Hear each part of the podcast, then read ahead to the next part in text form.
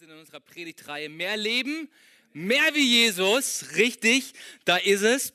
Äh, mehr Leben, mehr wie Jesus und ein Bibelvers, den wir ja jede Woche so im Fokus haben, der auch die Grundlage für diese Predigtreihe ist, steht in Johannes 10, Vers 10 und da steht, ich aber bin gekommen, um ihnen Leben zu geben, Leben in ganzer Fülle. Hey, und das ist ein Satz, den Jesus gesagt hat und das ist ein Grund, warum er Mensch wurde. Gott wurde Mensch, um dir Leben in Fülle zu geben. Nicht Religion, nicht Zwang, nicht Druck, kein schlechtes Gewissen, sondern Leben in ganzer Fülle. Hey, come on. Und dieses Leben in ganzer Fülle, das Jesus uns geben will, ist ein Leben wie Jesus ein Leben wie Jesus. Hey, wenn wir mit Jesus unterwegs sind, wenn wir dieses Leben angenommen haben, das er für uns hat, dann bedeutet das, dass wir ihm, ihm, dass wir ihm immer ähnlicher werden und dass ein mehr wie Jesus bei uns stattfindet.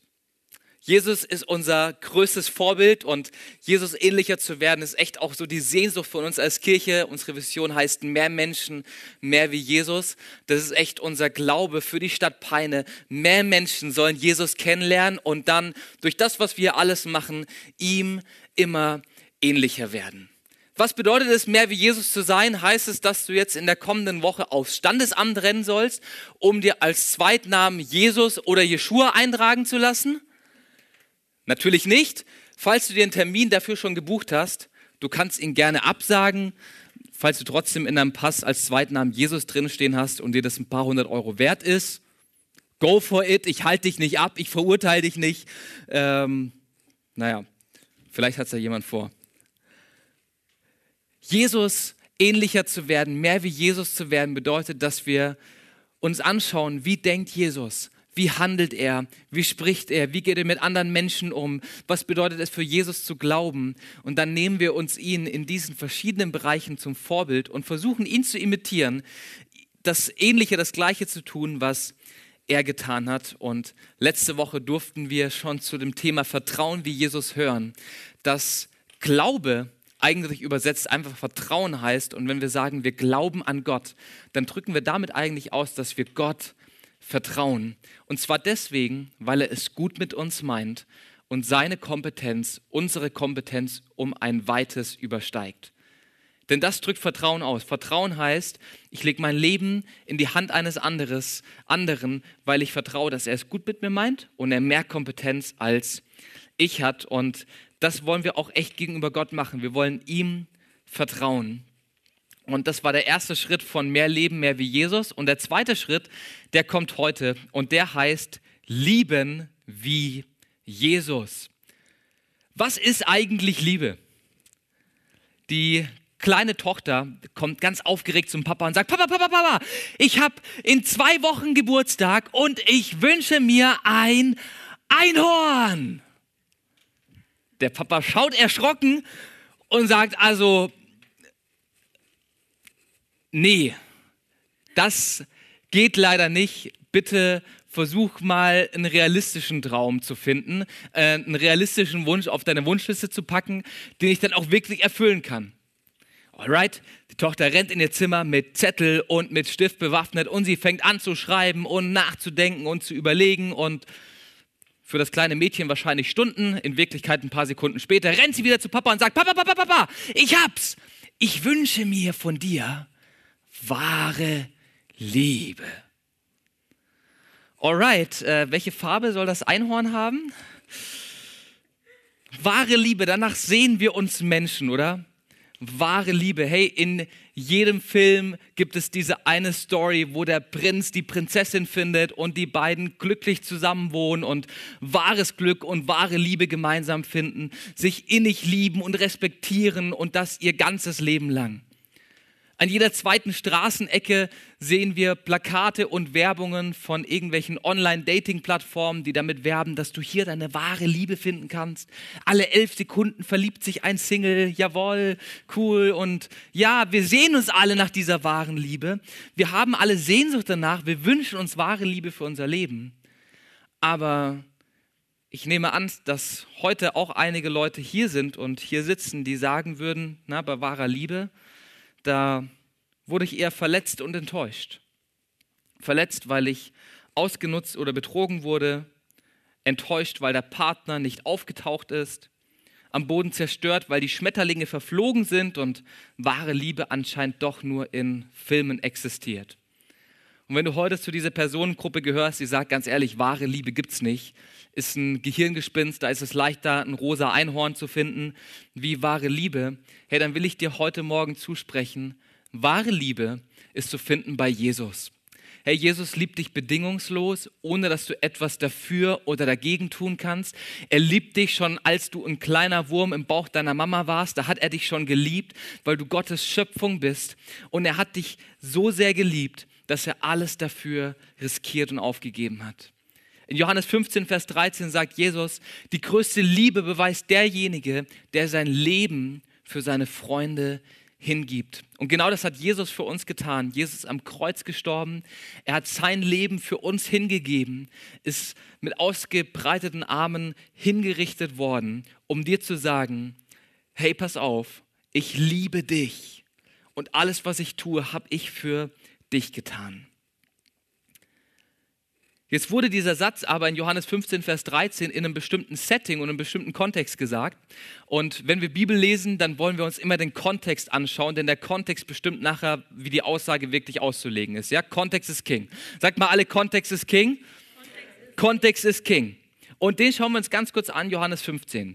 Jesus ist in einem Gespräch mit seinen Jüngern.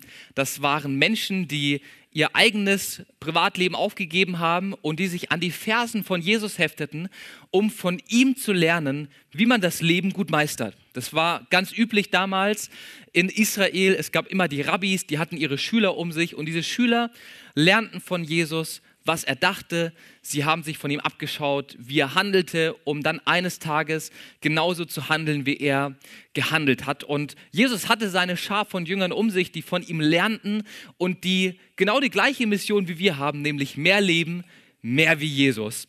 Und im Moment ist Jesus in einem Gespräch mit seinen Jüngern und ist gleichzeitig auf der Zielgeraden seines Dienstes. Es geht in Richtung Kreuz und Jesus weiß, dass er nicht mehr viele Momente mit seinen Jüngern haben wird.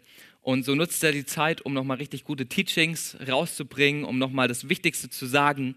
Und in diesem Gespräch sagt Jesus zu seinen Jüngern diesen Satz, Johannes 15, Vers 13, aber noch ein bisschen mehr. Und wir schauen uns an, was er noch so sagt. Er sagt ab Vers 11, ich habe euch das gesagt, damit meine Freude euch erfüllt und eure Freude vollkommen wird. Also das ist das Ziel von dem, was gleich kommt. Ihr sollt euch freuen, Freude soll vollkommen sein, meine Freude soll euch erfüllen. Das ist Ziel, das Jesus beabsichtigt mit dem, was er davor gesagt hat und was jetzt auch noch danach kommt. Und dann geht es weiter. Meine Weisung an euch lautet, liebt einander, so wie ich euch geliebt habe. Und dann macht er ein Beispiel und sagt, hey, guck mal, so habe ich geliebt denn die größte Liebe beweist der, der sein Leben für seine Freunde hingibt. Ich bin das Muster. Ich bin der, bei dem ihr abschauen könnt, wie Liebe funktioniert und wie Liebe geht. Und dann geht es weiter in Vers 14. Und ihr seid meine Freunde, wenn ihr meinen Anweisungen folgt. Also, es wartet große, vollkommene Freude auf dich. Halleluja, ey, da kann man mal ein Amen sagen, oder? Ja, Leben in Fülle, das wartet auf dich. Wenn du das Gebot einhältst, liebt einander, so wie ich euch geliebt habe. Also Verheißung und gleichzeitig Anspruch, die direkt miteinander an den Start gehen. Denn Nächstenliebe ist kein Vorschlag Gottes, sondern ein Gebot. Vielleicht hast du dich heute Morgen auf eine kleine, kuschelige Wohlfühlpredigt gefreut dann muss ich dich leider enttäuschen. Heute Morgen könnte anstrengend und vielleicht auch äh, überfordernd für dich sein. Aber so ist einfach Jesus. Wir als Kirche, wir predigen Jesus so, wie er ist. Wir predigen den Jesus, der sagt, zieh deine Schuhe aus und komm aufs Sofa. Und wir predigen den Jesus, der auch mal aneckt, der etwas von uns fordert, der etwas von uns verlangt, weil das Jesus 100 Prozent ist. Und ich lade dich an diesem Sonntag ein, diese Predigt mit dem Herz zu hören. Jesus, verändere du mich, ich will mehr, so werden wie du, ganz egal, was das bedeutet. Und Jesus, das ist echt unser Gebet. Wir wollen mehr so werden wie du. Wir wollen uns bei allem, was wir in unserem Leben tun, an dir orientieren, weil dort wirklich Leben in Fülle liegt, Herr. Amen. Nächstenliebe ist kein Vorschlag des Himmels, sondern ein Gebot und dabei ist für Jesus ganz klar, wie diese Nächstenliebe aussehen soll. Es ist nicht irgendwie schwammig, nicht irgendwie abstrakt und äh, irgendwie unsichtbar, unscheinbar, sondern Jesus hat ganz klare Vorstellungen, wie Liebe funktioniert. Und dabei ist eine Sache schon mal ganz wichtig. Bei Nächstenliebe und bei Lieben wie Jesus, da hat Romantik erstmal nichts zu suchen. Alle Frauen sagen, oh. Und alle Männer atmen auf, Halleluja, der Mann predigt doch nicht über Romantik heute Morgen.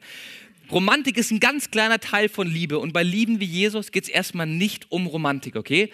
Also wenn ich heute Morgen sage, wir entdecken, was Lieben wie Jesus bedeutet, dann darfst du aus deinem Kopf streichen, dass du deinem Nachbar ab heute immer rote Rosen und eine Schachtel Pralinen bringen sollst.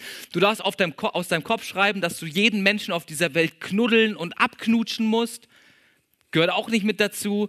Ähm, das gehört in andere Bereiche der Liebe.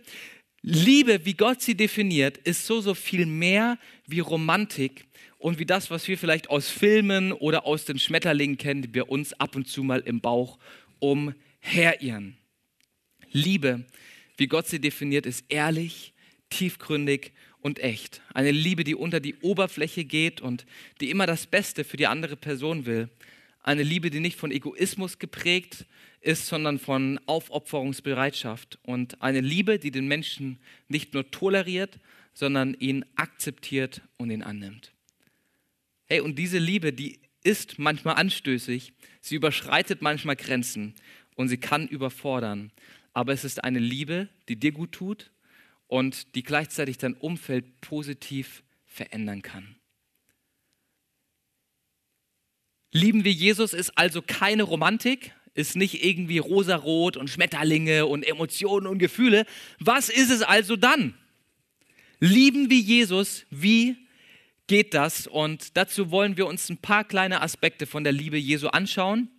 Ich habe heute Morgen bei weitem nicht alle Zeit, die gesamte Liebe Jesu zu präsentieren und uns vor Augen zu führen, was es bedeutet, weil dann müsste ich von Matthäus 1 bis Johannes 21 predigen und dann würden wir wahrscheinlich noch in drei Wochen hier zusammensitzen und wären als weise Skelette auf unseren Stühlen sichtbar.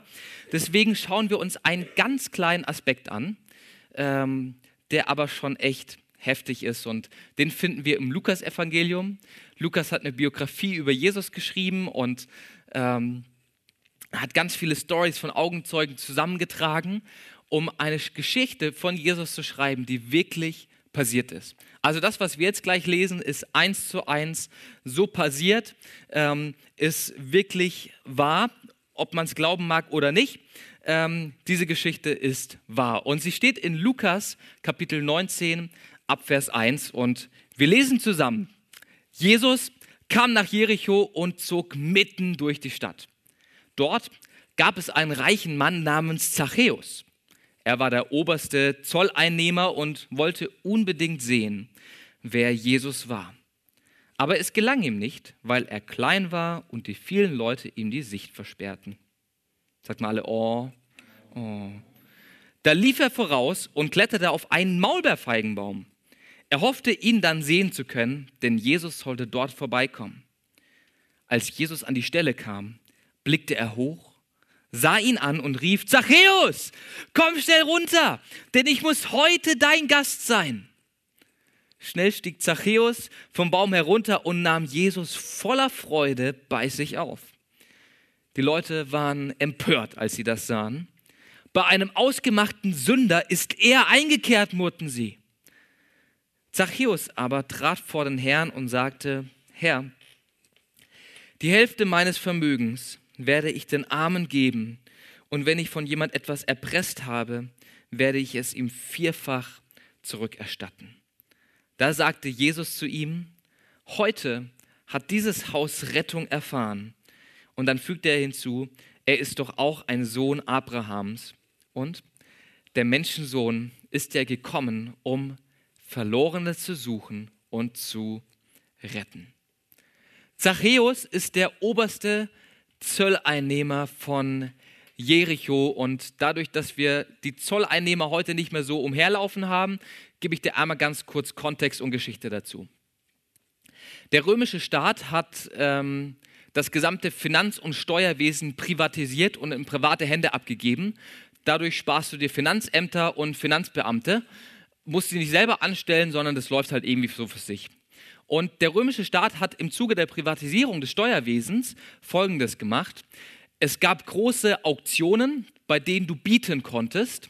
Und bei diesen Auktionen konnten Privatleute sich das Recht erbieten und erkaufen, in einem bestimmten Gebiet Steuern und Zölle einzunehmen und einzutreiben. Steuern und Zölle gingen an den römischen Staat per Direktüberweisung, die hat man immer im Voraus bezahlt. Und dann hatte man ein Jahr lang das Recht, so viel aus dieser Region rauszuholen, wie man konnte. Und das Schöne am Job war, die Gewinnmarge konntest du selber bestimmen. Ob du 20% Gewinn machst bei dem Job oder 230 Prozent, das lag komplett in deiner Hand und dem römischen Staat war es auch eigentlich egal, wie viel du da rausholst und wie sehr du die Leute ausbeutest. Hauptsache, du bezahlst die Steuern an ihn und in der Gegend bleibst ruhig, weil du es nicht übertreibst. Das waren die einzigen Grenzen, die es gab. Und du kannst dir vorstellen, dass da so einige Steuerspekulanten durchs Land gezogen sind, um sich die beste Region zu schnappen, bei der man am meisten rausziehen konnte. Und genau so ein Steuerspekulant ist Zachäus. Ein Mann, der keine Skrupel kannte, der mit den römischen Besatzern eine Sache machte, um zu eigenem Reichtum und zu eigenem Luxus zu kommen. Ein Mann, dem es egal war, dass Menschen unter ihm litten. Ein Mann, dem es egal war, dass Menschen aufgrund seiner Hartherzigkeit nicht genug zu essen und ähm, zu trinken hatten. Also du kannst dir vorstellen, Zachäus, wirklich der größte Oberarsch von Jericho. Er war nicht nur beliebt, Zachäus wurde gehasst. Vielleicht so sehr, wie wir heute illegale Clanmitglieder oder Nazis hassen wirklich so weit am Rand der Gesellschaft, so dass wirklich 95 Prozent der Gesellschaft voller Verachtung über ihn dachten und sprachen. Zachäus war der Champion der Abneigung, Champion des Hasses. Und dieser Zachäus hat einen großen Wunsch an diesem Tag. Er will unbedingt Jesus sehen. Er hat schon viel über Jesus gehört, aber hat ihn noch nie live treffen können. Und dann lesen wir davon, dass Zachäus die Gunst der Stunde nutzt und auf einen Maulbeerfeigenbaum klettert. Ich habe uns hier mal einen Maulbeerfeigenbaum mitgebracht. So sehen die Dinge heute noch aus. Ob der Baum in der Geschichte wirklich so groß war wie der, wissen wir nicht. Aber was auf jeden Fall die Sache ist, ähm, ist folgende. Ein Maulbeerfeigenbaum hat sehr viele Blätter und ist sehr eng verzweigt. Das heißt, ein sehr, sehr dichter Baum. Zachäus klettert auf diesen Baum, um von oben Jesus zu sehen und wählt damit die wahrscheinlich schlechteste Aussichtsplattform, die du überhaupt in Jericho bekommen konntest. Denn durch das dichte Laubwerk konntest du richtig schlecht rausschauen. Da war überall ein Blatt im Weg, das war nicht wirklich schön da rauszugucken, aber der Vorteil war, es konnte auch niemand sehen, dass du im Baum steckst. Und genau das war, was Zachäus erreichen wollte. Zachäus versteckt sich in diesem Baum. Er nimmt diese schlechte Aussichtsposition ein, um Jesus zu sehen, um damit gleichzeitig im Schatten zu bleiben. Zachäus will nicht auffallen. Zachäus will nicht gesehen werden, er will schön undercover bleiben, macht sich da ein schönes Versteck im Maulbeerfeigenbaum, in der Hoffnung, dass niemand ihn sieht, aber er wenigstens einen kurzen Blick auf Jesus werfen kann. Aber dann kommt Jesus an diesem Baum vorbei und wir haben es ja gerade schon gelesen. Jesus bleibt direkt unterm Baum stehen. Jesus schaut nach oben und er schaut Zachäus an. Nee, Versteck aufgeflogen. Schade. Ja, das Versteck kann er leider nicht mehr nehmen, der liebe Zachäus. Das äh, ist raus beim Verstecke spielen. Ich stelle mir so vor, ich glaube, so Maulbeer-Feigenbäume waren wahrscheinlich auch die perfekten Verstecke nach Klingelstreichen. Klingelst einmal an der Tür, Ding Dong und rennst zum Maulbeerfeigenbaum.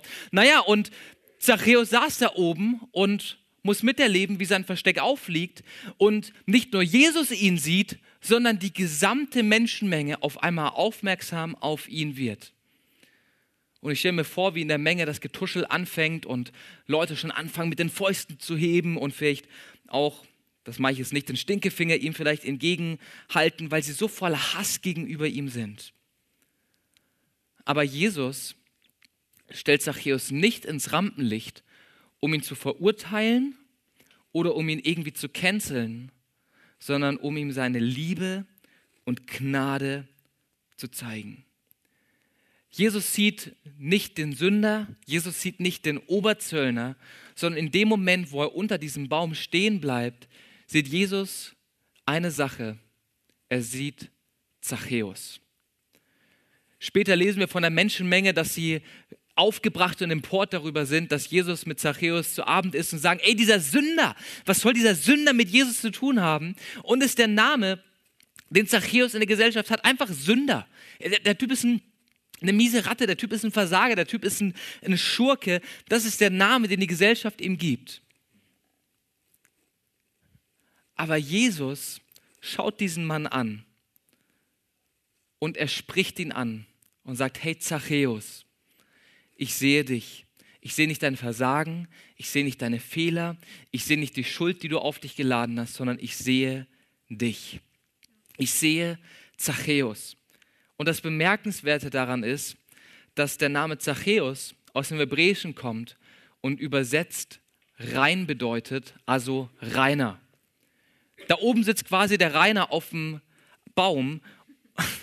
Der Reiner, ähm, hier sitzt er auf dem Stuhl ähm, da oben sitzt der Rainer auf dem Baum und, und Jesus sagt, ey, du Rainer, Rainer, komm runter. Die ganze Menschenmenge sagt, der Sünder sitzt auf dem Baum. Und Jesus sagt, der Reine sitzt auf dem Baum. Weil Jesus nicht den Fehler und die Sünde sieht, sondern immer die Möglichkeit, die Gott auch hat. Jesus sieht immer die Verheißung, Jesus sieht immer das Gute, was möglich sein kann, wenn Menschen ihm begegnen. Und er spricht ihn nicht an mit, du Sünder, du Versager, sondern er sagt, du Reiner, du Reiner, komm runter. Und damit ignoriert Jesus nicht die Sünde, aber er blickt tiefer und sieht die Verheißung und die Möglichkeiten. Hey, und das ist das Erste, was wir lernen dürfen bei Lieben wie Jesus. Lieben wie Jesus bedeutet Lieben mit Vision. Wie du Menschen siehst, beeinflusst, was du herausziehst. Wenn du in Menschen Freunde siehst, dann ist die Wahrscheinlichkeit sehr hoch, dass du Freunde bekommst. Wenn du in Menschen Feinde siehst, ist die Wahrscheinlichkeit sehr hoch, dass diese Menschen zu deinen Feinden werden. Wenn du in Menschen deine Unterstützer siehst und deine Ermutiger, dann ist die Wahrscheinlichkeit sehr hoch, dass sie zu deinen Unterstützern und Ermutigern werden. Und so könnte ich das ganze Ding noch weiterspinnen. Du bekommst sehr, sehr häufig mit hoher Wahrscheinlichkeit das, was du in Menschen siehst. Und Jesus schaut diesen Zachäus an. Er nimmt sich Zeit für ihn und er sieht einen geliebten Menschen, der das Potenzial hat, ein Kind Gottes zu werden. Er sieht nicht den Fehler, er sieht nicht die Sünde, sondern er sieht das Potenzial, dass dieser Mensch hat, ein Kind Gottes zu werden. Das ist das Gleiche, was Gott auch heute bei dir sieht wenn Jesus dich heute anschaut, dann sieht er nicht das, was du vielleicht verbockt hast oder da, wo du gefallen bist oder sonst irgendwas, sondern er sieht einen geliebten Menschen, der das Potenzial hat, ein Kind Gottes zu werden. Und die Frage ist, was siehst du in Menschen? Siehst du ihre Fehler, ihr Versagen oder siehst du die Möglichkeiten und die Stärken? Lieben mit Vision bedeutet, dass ich tiefer blicke und auf das schaue, was möglich ist. Lieben mit Vision bedeutet, dass ich versuche zu sehen, was Gott in diese Person hineingelegt hat und was Gott Gutes in diese Person hineingesetzt hat. Wenn du an deinen Arbeitsplatz, deine Familie, deine Mitschüler denkst, was siehst du? Siehst du Menschen, die eine Zukunft haben und die du lieben kannst? Oder siehst du nur Menschen, von denen du denkst, dass sie deine Liebe nicht verdienen, weil sie dafür zu schlecht, zu komisch oder vielleicht zu besonders sind? Was siehst du in Menschen? Siehst du das Gute? Siehst du die Möglichkeiten? Siehst du die Verheißungen? Wenn ja, dann bist du auf einem guten Weg, so zu lieben wie Jesus. Herr, und wir als Kirche, wir wollen eine Kirche sein, die Menschen willkommen heißt, und zwar ganz egal, woher sie kommen, ganz egal, was ihre Weltanschauung ist, ganz egal, wie ihr Gottesbild oder ihre sexuelle Identität aussieht. Wir wollen jede Person, die hier durch diese Türe kommt, lieben und annehmen, wie Jesus diese Person liebt. Weil wir in dieser Person sehen wollen, was Gott sieht, nämlich das Potenzial, dass diese Person ein geliebtes Kind Gottes ist und zu einem geliebten Kind ähm, Gottes, das ihn auch als Herrn annimmt, werden kann. Deswegen verurteilen wir keine Menschen, sondern nehmen Menschen an. Jesus liebt aber nicht nur mit Vision, sondern auch mit Aktion. Das ist der zweite Punkt, Liebe mit Aktion. Die Liebe Jesu ist keine Liebe, die irgendwie auf politisch korrekten Abstand bleibt, sondern eine Liebe, die aktiv ist. Keine Liebe, die undercover ist, sondern eine proaktive Liebe, die nach vorne geht. Wenn ich mir so die Berichte in den Evangelien über Jesus anschaue, dann schlage ich mir so manchmal an den Kopf und denke mir so ganz ehrlich, Jesus, dieses ganze Prinzip von Nähe und Distanz hast du nicht ganz so verstanden. Also Jesus, pass mal auf. Zachäus versteckt sich auf dem Maulbeerfeigenbaum, wo er nicht gesehen werden kann. Und was machst du? Anstatt dass du zu dem Baum hingehst und irgendwie rufst, hey Zachäus, heute Abend Pizza bei dir, du und ich, ich, ich gehe jetzt gleich weiter, ne? aber nachher sehen wir uns. Anstatt dass so irgendwie Jesus mit Zachäus ruft und respektiert, dass Zachäus alleine gelassen werden will, stellt sich Jesus unter diesem Baum, wartet, bis alle Menschen mit dazugekommen sind und dann ruft er, hey Zachäus, wie gut, dass du hier bist. Herrlich, mein Lieber. Hey, lang, lang habe ich gewartet, dich mal zu treffen, lieber Zachäus. Und wie schön, dass du hier auf dem Baum sitzt. Ey, treffender hätte es nicht sein können. Wunderbar. Zachäus, ich esse nachher mit dir. Komm mal runter. Ne? Ach, was willst du auf dem Baum? Komm mal runter hier. Ne? Ähm, wir essen nachher zusammen, mach mal alles ready und ähm, in einer Stunde bin ich bei dir. Und wir so in unserem deutschen Denken denken uns so, ey Jesus, der Mann, der wollte in Ruhe gelassen werden. Der wollte da oben auf dem Baum einfach nur zuschauen. Der wollte da oben einfach nur mal ein bisschen gucken, was geht. So, ne? Aber Jesus wusste, dass Zachäus nicht in Ruhe gelassen werden, sondern geliebt werden wollte.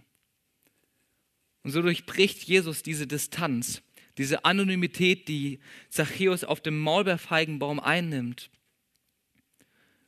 um Zachäus zu lieben und um Zachäus zu zeigen, wer er eigentlich ist.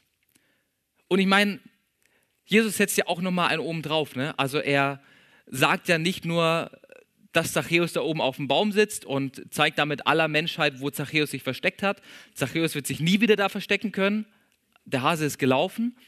Jesus lädt sich ja auch nochmal bei Zachäus zum Essen ein. Also stell dir mal vor, Lukas Bischof würde durch die Fußgängerzone laufen. Dort treffe ich den Oberbürgermeister Herr Sämann und sage, Mr. Sämann, wie gut, dass ich Sie treffe. Ich komme heute Abend zu Ihnen und ähm, ich erwarte ein Festmahl. Also, ähm, ich weiß gar nicht, was Sie hier noch machen. Sie sollten jetzt mal schleunigst los nach Hause, ähm, den Braten in die Röhre schieben und dann freue ich mich auf Klöße und Rotkraut bei Ihnen. Also das wäre ein Affront, oder? Ich wäre in der Patz, in Peiner Nachrichten, es würde wahrscheinlich Wellen schlagen bis in die Tagesschau, keine Ahnung. Aber das wäre der Front, über den sich alle Menschen in Peine wahrscheinlich aufregen und lustig machen würden. Doch genau das macht Jesus mit Zachäus. Und was für uns ein Affront ist und für uns so politisch unkorrekt aussieht, ist aber der größte Liebesbeweis in diesem Moment, den Zachäus erfahren konnte. Wenn du in der Antike in der Gegend, wo Jesus wohnt, im Nahen Osten, mit einer Person isst, dann geht es dabei nicht um das Essen, dann geht es nicht darum, irgendwie zu schlemmen in erster Linie, sondern es geht um Identifikation. Wenn du mit Menschen zusammen isst, dann sagst du, hey, das ist meine Familie, das sind meine Buddies, das sind meine Freunde, mit diesen Menschen identifiziere ich mich. Und das macht Jesus mit Zachäus. In dem Moment, wo Jesus sagt, hey Zachäus, ich will heute Abend mit dir essen, sagt Jesus, ey, dieser Zachäus hier, der auf dem Baum war, ne, das ist mein Freund. Dieser Zachäus, den ihr als Sünder und als Abschaum bezeichnet, der gehört zu meiner Crew. Der gehört mit zu mir und er liebt ihn dadurch auf unvorstellbare Art und Weise. Niemand hat Zachäus zum Essen eingeladen. Niemand des normalen Volkes wollte was mit ihm zu tun haben. Aber Jesus durchbricht die Distanz und die Anonymität. Und das bedeutet Lieben wie Jesus. Liebe mit Aktion. Eine Liebe, die Distanz und Anonymität durchbricht und überwindet. Und Das kann ganz schön unbequem sein, ist aber gleichzeitig so, so wichtig. Wir Deutschen, wir sind wirklich Champions darin, anonym zu bleiben. Wir bauen unsere Hecken um unser Grundstück, wir ziehen Zäune und Mauern, wir ziehen nachts, sobald es draußen dunkel wird, die Vorhänge zu, machen den Rollladen runter, um in unseren vier Wänden ungestört zu sein und gleichzeitig damit alle Nachbarn um uns herum auch in Ruhe gelassen werden von dem Licht, das wir bei uns im Wohnzimmer anmachen oder dem, was im Fernsehen läuft. Ja, wir Deutschen, wir haben solche Sachen wie vorgeschriebene Mittagsruhen und Abendsruhen. Es gibt bestimmte Uhrzeiten, wann du dein Baugerät ausmachen musst, damit der Nachbar sich nicht irgendwie an der Bohrmaschine stört. Wir haben perfektioniert darin, so zu leben, dass niemand mitbekommt, dass wir da sind weil wir es lieben, anonym und, und undercover zu sein. Wir lieben es, wenn wir unsere Ruhe haben. Also das ist für mich echt so die perfekte Beschreibung von uns Deutschen. Wir lieben unsere Ruhe. Und deswegen wird auch am Sonntagnachmittag nicht der Rase gemäht, gell? Das machen wir nicht. Gleichzeitig, währenddem wir unsere Anonymität genießen und es lieben, dass uns niemand stört in unseren vier Wänden, Gleichzeitig sind Menschen einsam und gehen an der Anonymität, die wir so feiern und hochhalten in unserer Kultur, kaputt darin, weil sie einsam sind und alleine. Und das ist nicht nur eine Auswirkung, die wir irgendwie erst seit Corona spüren. Ja, da hat Safe auch nochmal zugenommen, sondern es ist eine Entwicklung, die wir in den letzten Jahrzehnten immer weiter haben. Und Einsamkeit und Anonymität werden mehr und mehr zu einer Gefahr für unsere Gesellschaft und für Menschen, die wir lieben und die in unserer Nähe sind.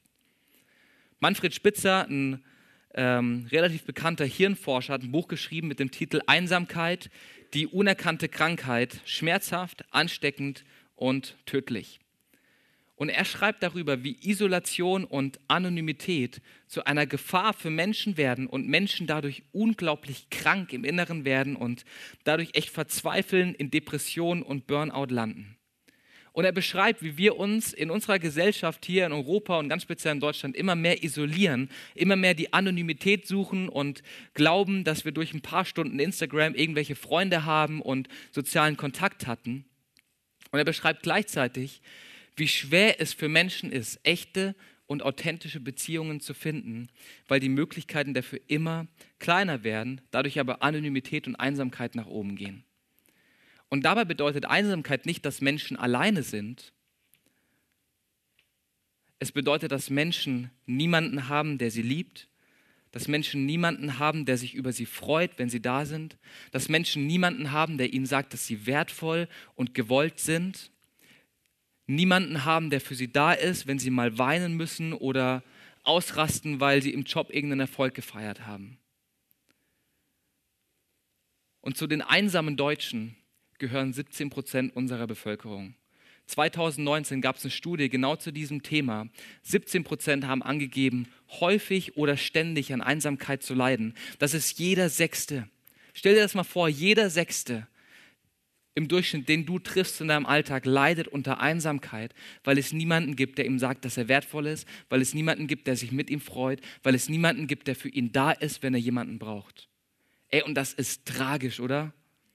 In Großbritannien und in Japan wurden extra Ministerien eingerichtet, sogenannte Ministerien für Einsamkeit, die dagegen vorgehen wollen und die von der Politik her sensibilisieren und Programme starten, um ähm, Einsamkeit einzudämmen.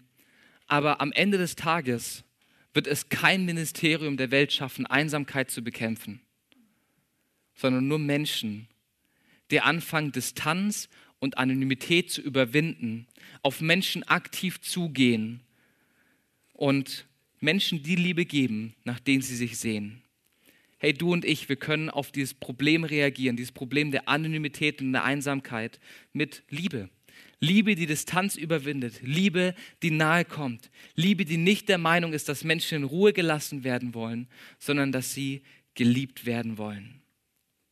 Und dabei kann Liebe mit Aktion bedeuten, dass du vielleicht dem Fitnesstrainer im Studio mal sagst, ey, vielen Dank für deine kompetente Beratung. Ey, es hat so Spaß gemacht, heute mit dir die Maschine einzustellen. Ey, du bist so ein guter Typ. Ich mag es, dass du immer lächelst und immer gut drauf bist. Vielen Dank. Hat mir echt heute den Tag versüßt. Es kann bedeuten, dass du vielleicht dem Arbeitskollegen, der genauso wie du schon seit mehreren Monaten und Jahren schon fast jetzt im Homeoffice ist, dass du den einfach mal anrufst außerhalb der Arbeitszeiten und sagst, hey, ist so gut mit dir zusammenzuarbeiten, ich genieße es, danke, dass ich mich auf dich verlassen kann. Es kann bedeuten, dass du vielleicht der alleinerziehenden Mama in der, in der Kita oder im Kindergarten, die immer mit dir draußen auf ihr Kind wartet, genauso wie du, dass du dir einfach mal anbietest, dass ihr zusammen einen Kaffee trinken geht und du sie einfach mal fragst, hey, wie geht's dir? Wie geht es dir? Lieben wie Jesus bedeutet, dass wir Distanzen und Anonymität überwinden und Menschen von ihren Maulbeerfeigenbäumen runterrufen und äh, ihnen dadurch zeigen, dass wir sie sehen und dass sie wertvoll sind. Und damit komme ich zu Punkt Nummer drei. Und Punkt Nummer drei lautet, lieben wie Jesus heißt Liebe mit Mission. Die Liebe, Liebe von Jesus hat immer ein Ziel. Sie hat immer eine Mission. Sie will immer etwas erreichen. Jesus liebt Menschen, um sie zu verändern und um ihnen eine positive und eine gute Zukunft zu schenken. Ganz am Ende dieser Geschichte von Zachäus steht Lukas Kapitel 19, Vers 10, wo Jesus sagt, der Menschensohn, also ich, das sind Bezeichnungen, die Jesus sich immer wieder gibt, ich, der Menschensohn, ich bin gekommen. Gott wurde Mensch, um verlorene Menschen zu suchen und zu retten. Das ist der Grund, warum ich auf diese Erde gekommen bin. Hey, meine Liebe ist so groß, dass ich Distanzen überwunden habe. Die Distanz zwischen Himmel und Erde ist so groß, aber ich habe sie überwunden. Ich bin in eure Anonymität hineingekommen, weil ich euch sehe und ich sehe, wie ihr verloren seid und Rettung braucht. Der größte Gegenspieler deiner Rettung, der größte Gegenspieler der Liebe Gottes ist Sünde. Sünde, das sind Dinge, die wir tun, die andere Menschen verletzen, Dinge, die wir tun, die uns selber kaputt machen und zerstören und Dinge, die Gott verletzen, weil sie entgegengesetzt von dem sind, was er eigentlich für uns will. Und Sünde trennt uns von Gott. Sünde trennt uns von einem Leben in Fülle. Sünde trennt uns davon, das Leben zu führen, das Gott eigentlich für uns hat. Und Jesus kam in diese Welt, um uns von Sünde zu retten und zu befreien. Jesus kam in diese Welt, um uns gesund zu lieben. Jesus kam in diese Welt, um uns zu retten von dem, was uns hält. Und du kannst heute sagen, hey Jesus, ich mache dich zu meinem Retter. Du darfst heute Sünde ganz bewusst ablegen. Damit Jesus uns von Sünde retten konnte, ist er am Kreuz gestorben hat er Schmerz und Leid auf sich genommen und hat damit die Sünde genommen. Er ist für uns und anstelle von uns gestorben und sagt heute, hey mein geliebtes Kind, ich sehe in dir nicht den Sünder, ich sehe nicht in dir die Fehlerperson, sondern ich sehe dich, du Reiner, weil ich die Möglichkeiten sehe, die du hast, wenn du mit mir zusammenlebst. Und ich lade uns ein, dass wir gemeinsam die Augen schließen einfach aus Gründen der Privatsphäre und dass wir uns konzentrieren können. Und ich will heute Morgen fragen, willst du dich retten lassen durch die Liebe Jesu? Willst du dich retten lassen durch diese Liebe, die die Distanz und die Anonymität überwunden hat und die in diese Welt kam, um dich gesund zu lieben und um dich zu retten? Und wenn du sagst, yes, hey, ich möchte mich gerne retten lassen, ich möchte gerne heute Sünde ablegen und zu Jesus kommen, dann lade ich dich ein, dass du deine Hand hebst, um mir und um Gott ein Zeichen zu geben. Und dabei ist ganz egal, ob du die Entscheidung zum ersten oder zum wiederholten Mal triffst. Wenn du sagst, yes, ich will auf die Liebe von Jesus reagieren und Sünde ablegen, dann kannst du dich melden. Yes, vielen Dank. Vielen Dank, ich habe eure Hände gesehen. Jesus, ich danke dir dafür, dass wir deine Liebe uns nicht verdienen müssen. Wir mussten uns nicht irgendwie selber optimieren, wir mussten nicht selber irgendwie besser werden, um deine Liebe zu verdienen, um deiner Liebe irgendwie gerecht zu werden. Wir dürfen sie einfach annehmen und du liebst es, uns zu retten. Hey, das ist deine Mission. Du liebst uns, um uns zu retten, Jesus. Herr, und ich bete für jede einzelne Hand, die es nach oben gegangen ist. Gott, ich danke dir dafür, dass du Vergebung schenkst und dass Vergebung auch jetzt real ist, Herr Jesus, wo Menschen sagen, dass sie ihre Sünden bekennen und bei dir ablegen, Gott. Und ich bete darum, dass diese Menschen erleben, Gott, wie du dich zu ihnen stellst und wie Rettung real wird für sie, Jesus. Herr, in deinem Namen beten wir. Amen. Lass mal Applaus geben für alle, die sich gemeldet haben. Ey, vielen Dank. Lieben wie Jesus bedeutet lieben mit Vision. Wir sehen die Möglichkeiten, wir sehen die Stärken, wir sehen die Verheißungen, die Gott für Menschen hat. Es bedeutet lieben mit Aktion. Wir machen den ersten Schritt auf Menschen zu. Wir warten nicht in der Anonymität, wir warten nicht in der Distanz, dass irgendetwas passiert, sondern gehen Schritte auf Menschen zu. Und wir lieben mit einer Mission. Wir lieben Menschen, um ihnen zu zeigen, wer Gott ist.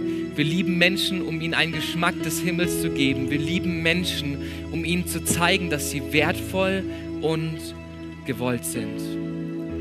Und ich frage mich, was könnte passieren, wenn wir die Anonymität unseres Umfelds überwinden und anfangen, Menschen gesund zu lieben? Stell dir mal vor, was in deiner Schulklasse oder in deinem Kindergarten passieren könnte, wenn du Menschen liebst, die sich auf dem Maul bei Feigenbäumen verstecken. Stell dir mal vor, was an deinem Arbeitsplatz passieren könnte, wenn du in Menschen etwas siehst, woran sie selber vielleicht schon lange nicht mehr gedacht haben.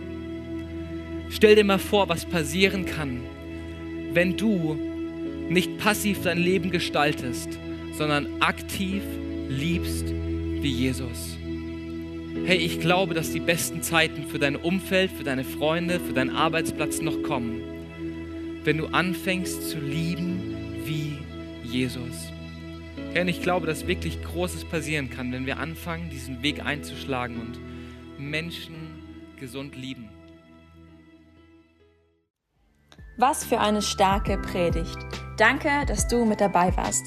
Für weitere Predigten kannst du uns einfach auf unserem YouTube-Channel folgen, und zwar bei MGE Peine. Wenn du uns besser kennenlernen möchtest und immer über die aktuellen Infos, Events und Gottesdienste informiert sein möchtest, dann kannst du dich auf unserer Website ganz einfach für unseren Newsletter anmelden. Wir würden uns freuen, von dir zu hören. Gottes Segen und bis nächsten Sonntag.